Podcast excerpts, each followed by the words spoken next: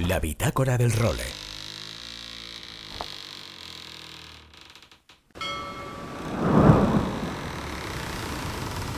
Bienvenidos a bordo del role. Una placentera travesía por los mares del podcast. Zarpamos ya en busca de las mejores historias del mar. A la caña, Nacho Gómez Zarzuela.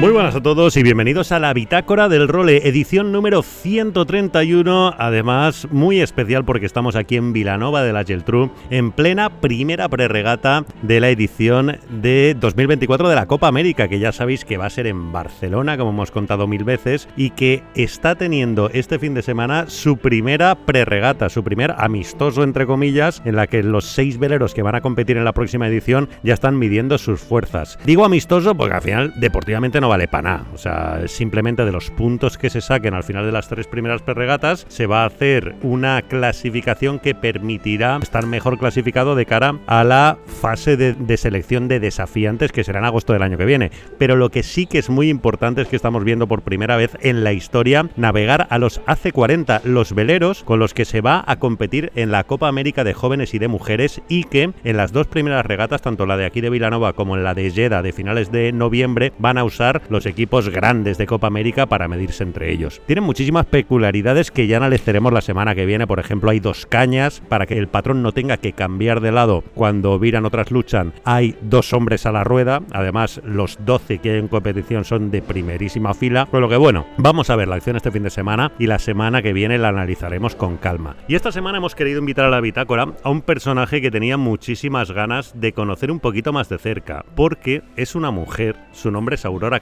Y es la mano derecha de Grant Dalton en ACE, America's Cup Event, que es la empresa que ha montado New Zealand para la organización de la Copa América propiamente dicha. Aurora, que tiene muchísima experiencia en muchísimos ámbitos desde hace mucho tiempo, fue además la líder de la plataforma Barcelona Global cuando se logró la candidatura para Barcelona y la ganó la capital condal. Pues nada más acabar ese proyecto, la llamó Grant Dalton, la nombró vicepresidenta de ACE y aquí está un poco llevando también las riendas de la organización, con lo que enseguida hablaremos con ella. Bueno, en Copa América además se siguen anunciando patrocinios, en este caso Mau San Miguel, la empresa española que ha entrado a patrocinar al American Magic, e Isdin, que se ha unido como patrocinador general de la competición. Pero bueno, la semana que viene ya os digo, os ampliaremos sobre todo información deportiva porque yo tengo los pelos como escarpias solo de pensar en ver navegar a estos hace 40. Y os vamos a traer otra historia preciosa también en esta bitácora del role. Del escenario del que viene es una de las regatas clásicas del sur de España, la Huelva Gomera, que tuvo lugar la semana pasada y en la que acabó únicamente un barco la competición, porque hubo una calma de la leche, al final todos vieron que no iban a terminarla, con lo que se volvieron para casa, pero el astarte de Leandro Parias López de Ayala tuvo la fe y el acierto de navegar pegadito a la costa y de entrar cuando solo faltaban tres horas para que se cerrara el plazo límite, con lo que enseguida hablamos con Leandro para que nos cuente la historia. Y en el resto de novedades tenemos del 18 al, 20, al 23 de septiembre la Puerto Portal 52 Super Series Sailing Week, en la que se va a decidir el campeón de las 52 Super Series de este 2023. De momento, los grandes favoritos que son el Provecha y el Platún. Provecha Turco, en el que tenemos a Nacho Postillo como navegante, y el Platún, en el que tenemos también a varios de los nuestros navegando. Son los máximos candidatos al título porque se han repartido las victorias en los cuatro eventos previos, con lo que la semana que viene también os contaremos cómo queda. Y el fin de semana pasado, que como os contábamos en la previa también, tuvimos el cuarto evento de la Liga Iberdrola en la que el Team Balearia se llevó la victoria y pone al rojo vivo la recta final de la competición porque solo tiene un punto de diferencia con el Dorcia Covirán. Además, este lunes arranca por fin el Mundial de J80 de Bayona, el Monterreal Club de Yates que sigue siendo protagonista en esta fase final del mes de septiembre y que reunirá a 70 barcos en una de las citas más atractivas de este final de año.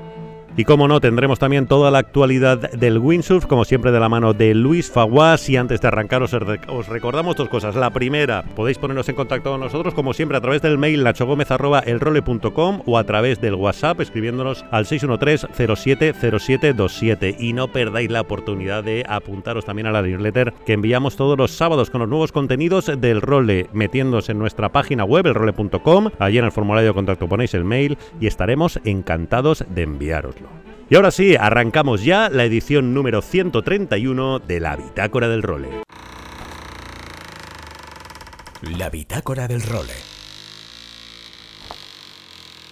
Bueno, como os contaba en la introducción, esta bitácora del role quería invitar a una persona que ha sido muy importante en que la Copa América esté aquí en Barcelona, por muchos motivos que ahora enseguida repasaremos con ella tranquilamente, pero que además hoy en día es la vicepresidenta de ACE Barcelona, que es la empresa que organiza la competición. Por lo tanto, bueno, me voy a dejar de rollos, os la voy a presentar directamente y vamos a charlar con ella. Ella no es otra que doña Aurora Catá. Aurora, muy buenas. ¿Qué tal? Buenos días. Bueno, y bienvenida a esta bitácora del role, que tenía muchas ganas de hablar contigo y lo sabes mucha ilusión de estar aquí contigo y de compartir todo aquello que os pueda interesar. Bueno, hoy en qué momento estamos? Porque al final hemos vivido un periodo ¿no? de transición desde que se anunció que la Copa América iba a suceder en Barcelona hasta que este fin de semana hemos tenido ese estreno de los barcos en el agua aquí en Vilanova y la Bueno, para mí es un día muy especial porque desde una primera llamada en diciembre del 21, sí. oye, Barcelona podría plantearse hasta hoy, pues han pasado muchas cosas. Y mis roles ahí han sido muy diferentes. Eh, la primera etapa después de esta posibilidad fue liderar la candidatura desde Barcelona Global y con un gran equipo eh, y un trabajo de equipo muy importante con el puerto, con la Generalitat, con el gobierno central, con la Diputación, con la aportación generosa de todo el sector privado, conseguimos, liderando esa candidatura, ganarla para Barcelona. Eso fue la bomba, Aurora, perdona, porque ya sabemos cómo somos en España muchas veces, que poner de acuerdo a tanta institución y sector privado que piensa tan diferente y que rema muchas veces para lugares tan diferentes, ponerlos todos de acuerdo en un tiempo récord, porque lo hiciste en un tiempo récord, para que viniera aquí, jolín, yo no sé qué sensación tendrías en ese momento, pero visto desde fuera, fue la leche.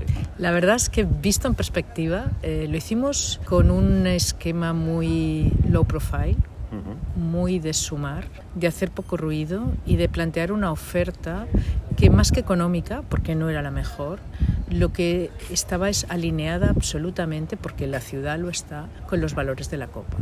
La Copa defiende unos valores con los que Barcelona se identifica de una manera muy clara y esa, si quieres, simbiosis, esa, esa unidad de objetivos, esa alineación eh, fue yo creo que clave y las personas. Ahí Grant Dalton fue absolutamente clave en confiar en nosotros y, bueno, y decidir que Barcelona eh, fuera la sede de la, de, esta, de la 37 edición de la Copa América de Vela. O sea, es una persona que su apuesta personal por la ciudad, su entendimiento ¿no? de qué es lo que esta ciudad defiende, qué esta, lo que esta ciudad quiere transmitir internacionalmente también, está muy alineado te digo, con esos valores que no son otros que la tecnología, que la innovación, que la sostenibilidad, que la diversidad y la inclusividad. ¿Quién nos define mejor?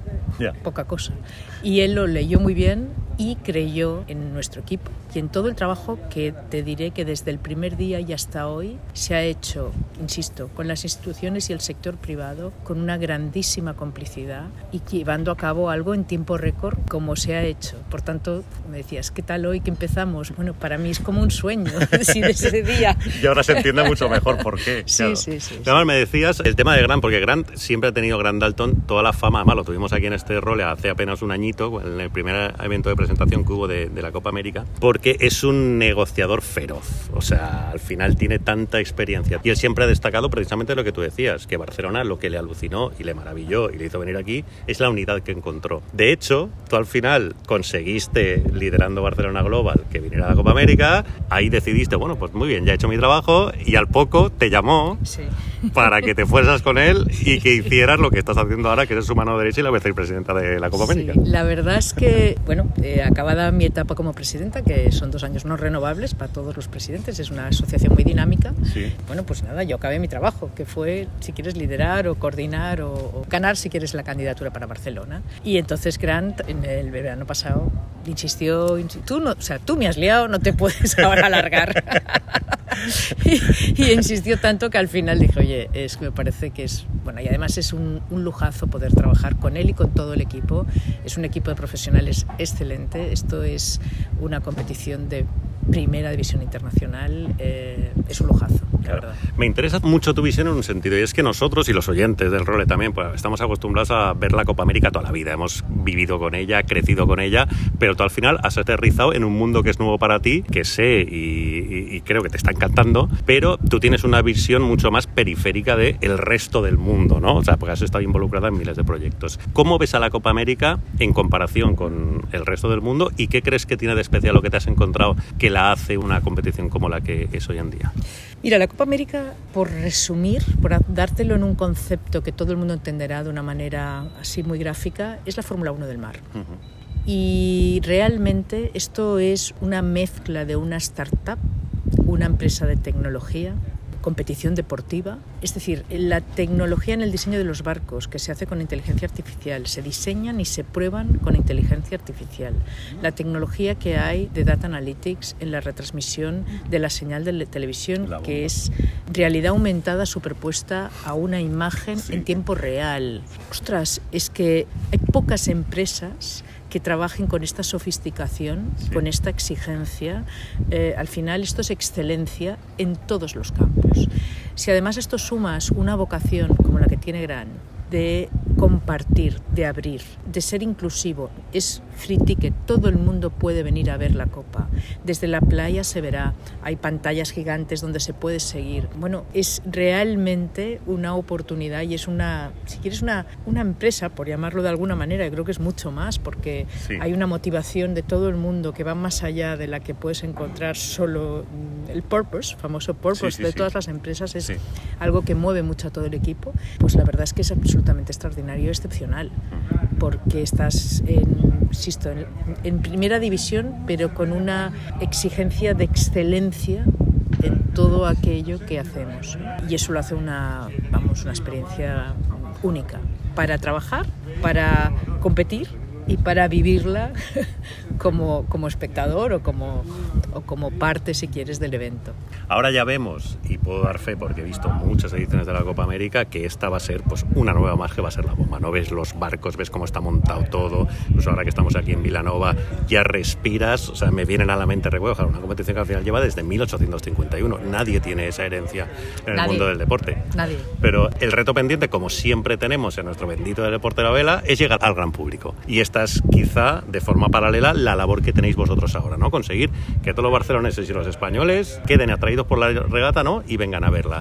¿Cómo ve esta situación y cómo lo enfocáis en este año que nos queda? Mira, la verdad es que, bueno, yo creo que evidentemente la Copa América es una competición, si quieres, quizá más conocida en otros países por, por, por la tradición, ¿eh? no de, deportiva, ¿eh? no, no. pero eh, yo creo que todo el mundo sabe lo que es la Copa América de vela. Yo creo que Valencia fue en su momento eh, otro escenario extraordinario y la verdad es que eh, nosotros esperamos que haya eh, mucho público y mucha, te diría, mucho soporte, vamos, en toda España, aquí y evidentemente también internacional. Hay una, si quieres, una particularidad en Vilanova muy bonita, que, que, te la cuento.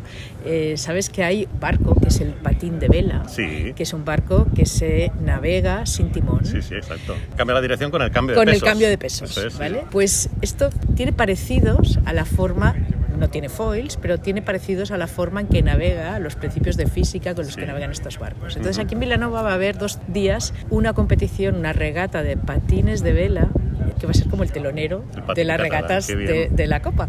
Pero es que además es la primera vez que hay más de 200 patines de vela que vienen de toda España. Es verdad, eso es precioso. ¿eh? Eh, vienen de Cádiz, vienen de Málaga, vienen del País Vasco. o sea, Mira, eh, uno de los mejores navegantes españoles que hemos tenido en Copa América, que estaba en el desafío español, Juan Lupáez, es un mito en el patín catalán, uno de los mejores que hay, por eso la conexión existe. Pero imagínate qué bonito y qué, ¿no? qué, qué cruce más espectacular De hecho, Grant dice, yo no sé si sabría, digo, ¿cómo va a navegar en esos barcos? Digo, ¿cómo no va? ¿Verdad? Es que tiene su... No, no, no, es que tiene, tiene su qué.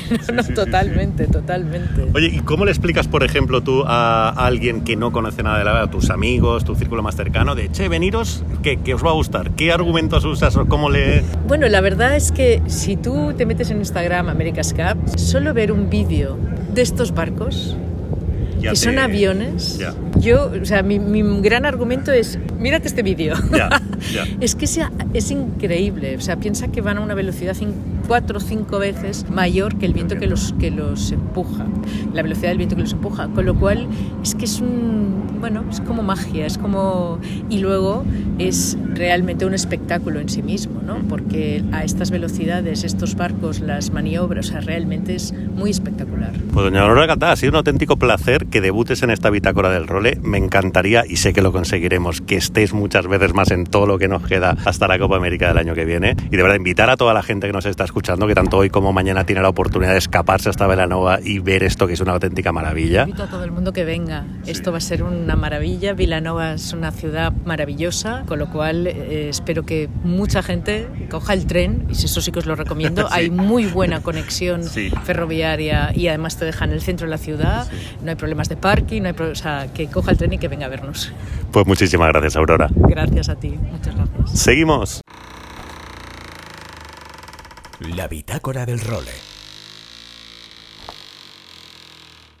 Bueno, seguimos entre Copa América y Copa América y como os decía en la introducción, esta semana os quería llevar también en esta bitácora del role una historia preciosa que nos ha llegado de nuestra vela, de la vela española, porque la semana pasada en una de las regatas más clásicas de nuestro sur, como es la Huelva Gomera, tuvimos a un protagonista, un barco y una tripulación que vivieron una experiencia francamente maravillosa. Entonces he querido invitarle, no os voy a adelantar nada, para que sea el mismo el que nos la cuente. Es el armador de las Astarte, un Baltic 43 y su nombre es Leandro Parias López de Ayala. Leandro, muy buenas. Hola, ¿qué tal? Encantado, ¿cómo estamos? Pues muy bien y bienvenido a esta bitácora del role, porque, Jolín, yo no sé si todavía ya has digerido bien la batallita que protagonizasteis en esa preciosa travesía que es la Huelva Gomera. Sí, sí, todavía no nos lo creemos, la verdad, de haber llegado, porque pues estábamos en todo momento que era imposible llegar. pues cuéntame, cuéntame un poquito cómo fue la película, por favor. Bueno, pues mira, la película fue que, bueno, Huelva la Gomera normalmente es un viento constante, Alicio, y en esta ocasión pues ha sido prácticamente todo lo contrario. ¿no? Ha sido viento de proa y poco viento al final, aunque eran de popa ya, pero muy poco viento. O sea, el alisio no estaba pegando fuerte. Entonces, bueno, la mayoría de los barcos decidieron irse rumbo oeste, buscando más viento y enganchar con un viento. Al principio era del sur, después terminaba haciendo el oeste, con lo cual le permitía bajar hacia abajo, ¿no? Okay. Entonces, por el barco que llevábamos, decidimos que no podíamos llegar lo suficientemente rápido allí para enganchar con el oeste. Sí. Entonces dijimos, nos vamos a quedar en un laberinto, en una balsa de, no viento, y decidimos, en contra de todo el mundo, ir por el lado de, Marruecos, ¿no? Correcto, pegado a eh, costa, ¿no? Pegado a África. Pegado a costa. Entonces, bueno, pues, pues esa fue nuestra, nuestra estrategia, porque vimos que aunque había menos viento, siempre había un poquito de viento. Y dijimos, bueno, pues si hay un poquito, mientras que no estemos parados, seguiremos adelante. Total, entonces salimos esa tarde del sábado, día 2, Sí. A las 4 de la tarde por ahí fue la salida y esa noche nos cayeron relámpagos, truenos, terminamos con 30 nudos de proa. Joder. La tripulación ya bastante desesperada después de las, de las siguientes 24 30 horas que tuvimos prácticamente haciendo bordos. Y entonces pusimos rumbo a un puerto que me parece que llamamos en medio, ahí en justo abajo de Casablanca, ¿no? Con idea de algunos tripulantes de mi tripulación que ya no podían más. Entonces medio los engañé un poco y le digo, bueno, vamos como para el puerto y si cuando llegamos no podemos más, abandonamos allí. Y entonces cuando llegamos tuvimos la gran suerte de que se fue la ola un poco, sí. Eh, roló 20 grados el viento y nos permitía ir no sur, pero casi sur. Sí. y paralelo a la costa. Entonces hacíamos un bordo para fuera de una milla y después podíamos hacer 10 millas abajo, ¿no? entonces, claro, ya la cosa cambió. Y ahí pues preparé una comidita buena cuando se había ido ya el mar, un vinito para que la gente se le aflojara el tornillo y tal. Y se vinieron arriba. Y ya, venga, venga, pues vamos a seguir, no sé cuánto. Además, coincidió que enganchamos cobertura de Marruecos y vimos que íbamos los primeros, o nosotros intuíamos que podíamos ir los primeros. Sí, permite hacer un pequeño spoiler para que la gente un poco vea hacia dónde va la historia, porque es que al final fuisteis los únicos que acabasteis la regata porque el resto de la flota se retiró. Sí, sí, sí.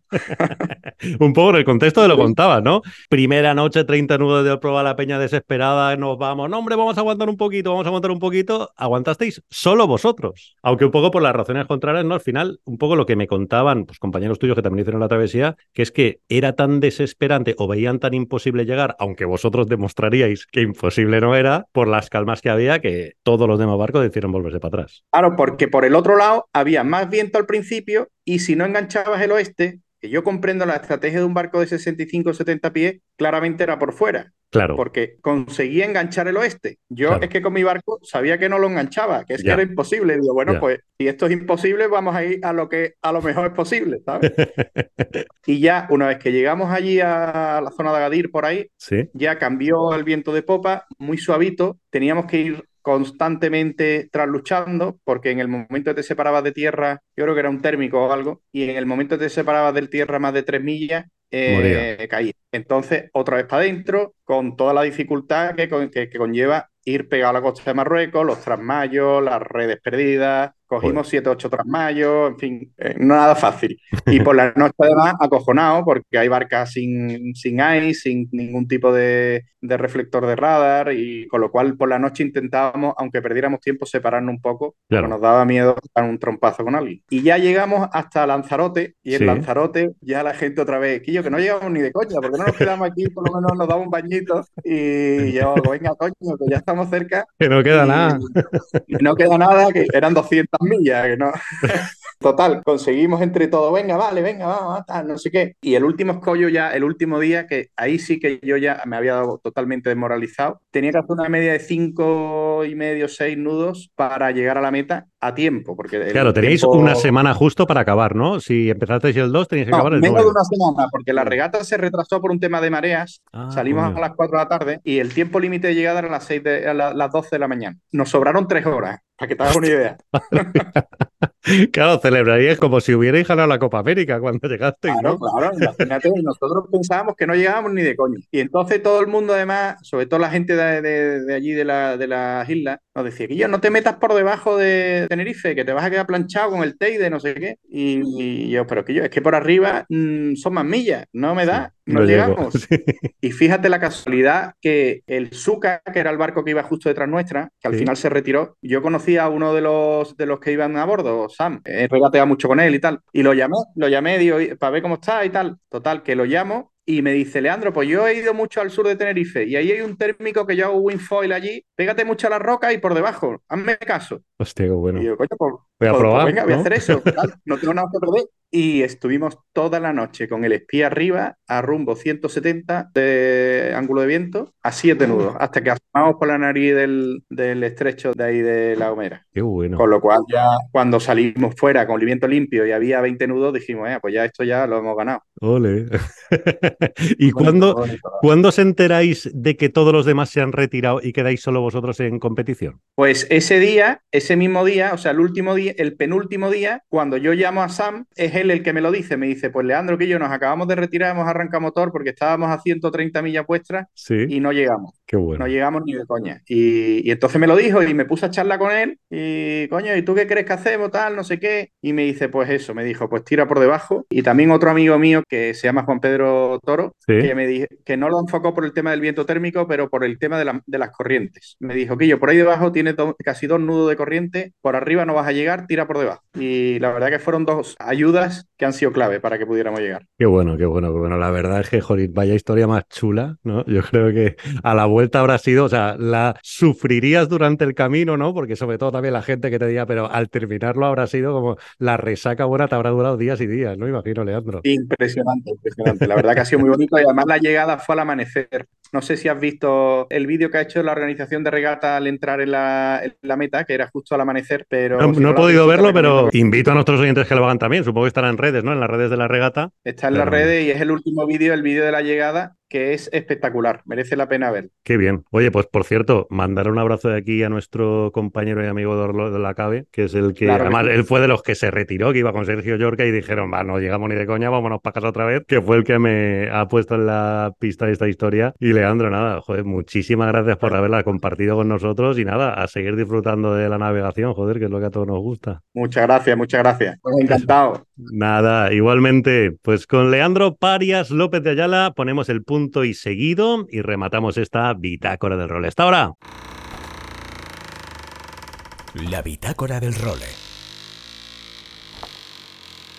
Aloha Nacho y amigos de El Role. Aquí estamos una semanita más, aunque Nacho está por aguas catalanas viendo la Américas Cup, nosotros permanecemos en Valencia, seguimos sin viento en el horizonte, no tenemos ninguna tormenta otoñal que nos alegre la vida, entonces nos tenemos que alegrar la vida escuchando el role. ¿Qué tenemos? Próximamente 22 de septiembre, 1 de octubre, super evento en Silt en Alemania, short break brutal, condiciones puede que muy duras o puede que no muy duras. Vamos a ver con qué nos sorprende Olo y con qué nos sorprenden los temporales. Mientras tanto tenemos todos los rankings ya del año esperando cerrarse. Ya tenemos a Sarakita como campeona del mundo de freestyle. En cuanto a los chicos, una pelea entre Marcilio, Ricardo y Mark para ver quién se lleva el título de olas del 2023. Todos por encima de 18.000 puntos. Y ahora mismo tenemos a Ricardo con 21.000 con una ligera ventaja. Todo va a depender de lo que pase en Silt y de lo que pase en Maui. En cuanto a las chicas, ya sabéis que las gemelas de pozo siempre muy muy buenas. Solo compiten en las pruebas de pozo, con lo que tenemos a Sara Kita en primera posición, seguida de María Andrés y de Sara Hauser. En el slalom, tanto masculino como femenino, ahí nos encontramos que en el femenino está nuestra Blanca Lavau como máxima favorita ahora mismo porque está en primera posición, pero queda por definir también unas pruebas de slalom que nos van a marcar la diferencia. Blanca y Marion Mortefón están muy igualadas, igual que Justin Letmeyer, todas con 30.000 puntos. 30.200, 30.400, 30.600, todo queda por decidir. Y en los chicos tres cuartos de lo mismo. Nos vamos a encontrar con que los chicos están peleando por estos eventos que faltan, con un prácticamente un empate entre Maciek y Pierre Mortefón, que tienen 30.300 y 30.200 puntos, pero Mateo Yaquino tiene 29.900. Enrico Moratti 29.400. Está todo muy, muy apretado. Entonces, vamos a ver un poco cómo se desarrollan en estas últimas pruebas de slalom que nos quedan para ver quién es el Wave World Champion y el Slalom World Champion, que son las disciplinas que más nos interesan a todos. Nada, Nacho, esta semana como va tan cargado de actualidad, hemos hecho un role windsurfero muy corto, pero vamos a ir cargando pilas que la semana que viene ya estaremos con la previa previa de Silt y te podremos ir contando más cosas. Un abrazote a todos y nos vemos por los mares. Chao, chao.